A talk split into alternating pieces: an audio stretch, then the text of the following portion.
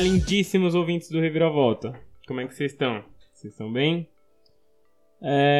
Estamos é, aqui, né, para fazer mais um episódio do Segundo. Mas antes, vamos fazer aquelas ressalvas de sempre para vocês ficarem por dentro de tudo. Quem ainda não segue a gente nas redes sociais, é só seguir @rvvtpodcast.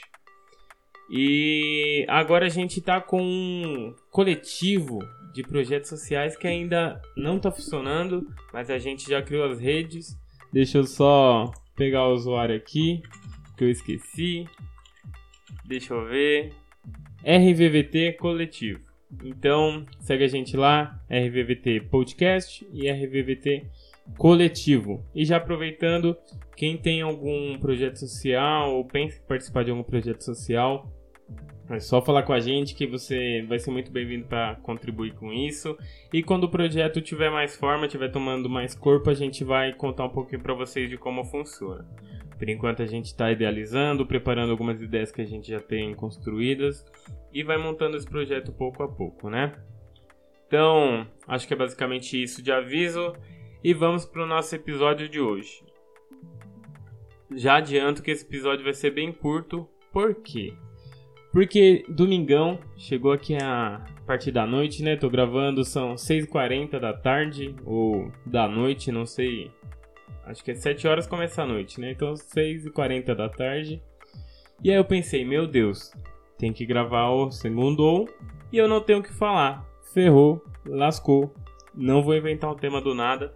Só que aí que me surgiu um clique, né? Um insight que é falar exatamente sobre isso, sobre não ter o que falar e que tá tudo bem. Então, da onde que eu pensei isso, né?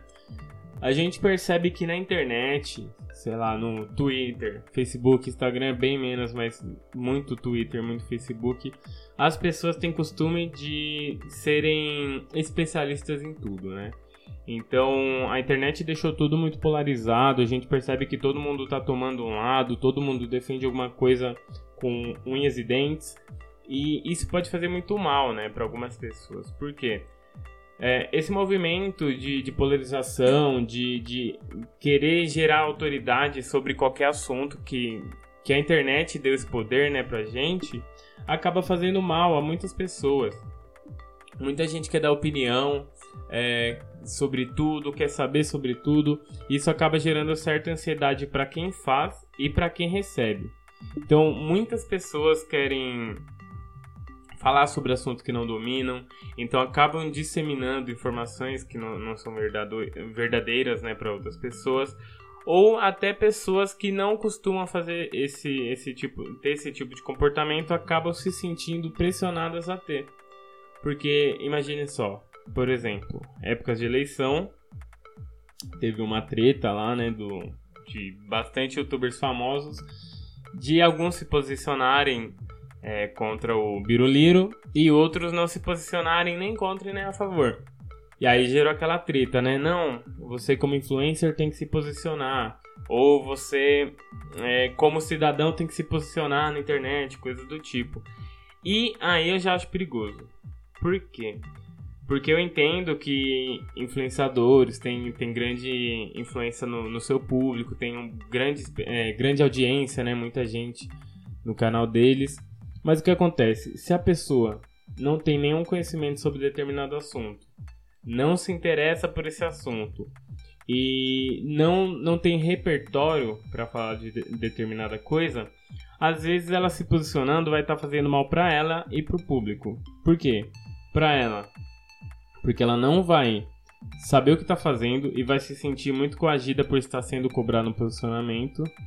E para o público, porque se a pessoa não sabe do que está falando, ela não tem interesse pelo tema, ela pode passar informações errôneas e acabar acarretando em uma desinformação em massa. Então, é muito pior com que ela se posicione sem que ela queira, né? Eu acho muito, é, muito mais nocivo do que a pessoa ficar quieta.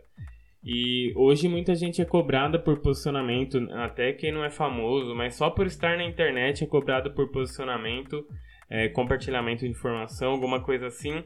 E às vezes ela só quer curtir a vida dela ali, ver um videozinho engraçado e vê alguma foto de, de familiares e coisas do tipo e não tá nem aí pra essas coisas, né? E a gente tem que respeitar, querendo ou não. Eu sou uma das pessoas que costumo me posicionar de vez em quando quando pedem a minha opinião, né, sobre alguma coisa, só que mais em círculos fechados, círculos de amizade. Mas não costumo tomar muita briga na, na internet, assim, tomar muito lado. Em, na, no, no meus 14 anos, no, no auge do, do pensamento crítico do jovem, né, que a gente acha que a gente sabe de tudo no mundo, eu costumava debater bastante na internet com, com o pessoal, em grupo, em postagem, coisas do tipo. E parei para perceber que não me ajudava em nada, né? E acabava cultivando, é, como que eu posso dizer, más experiências, né?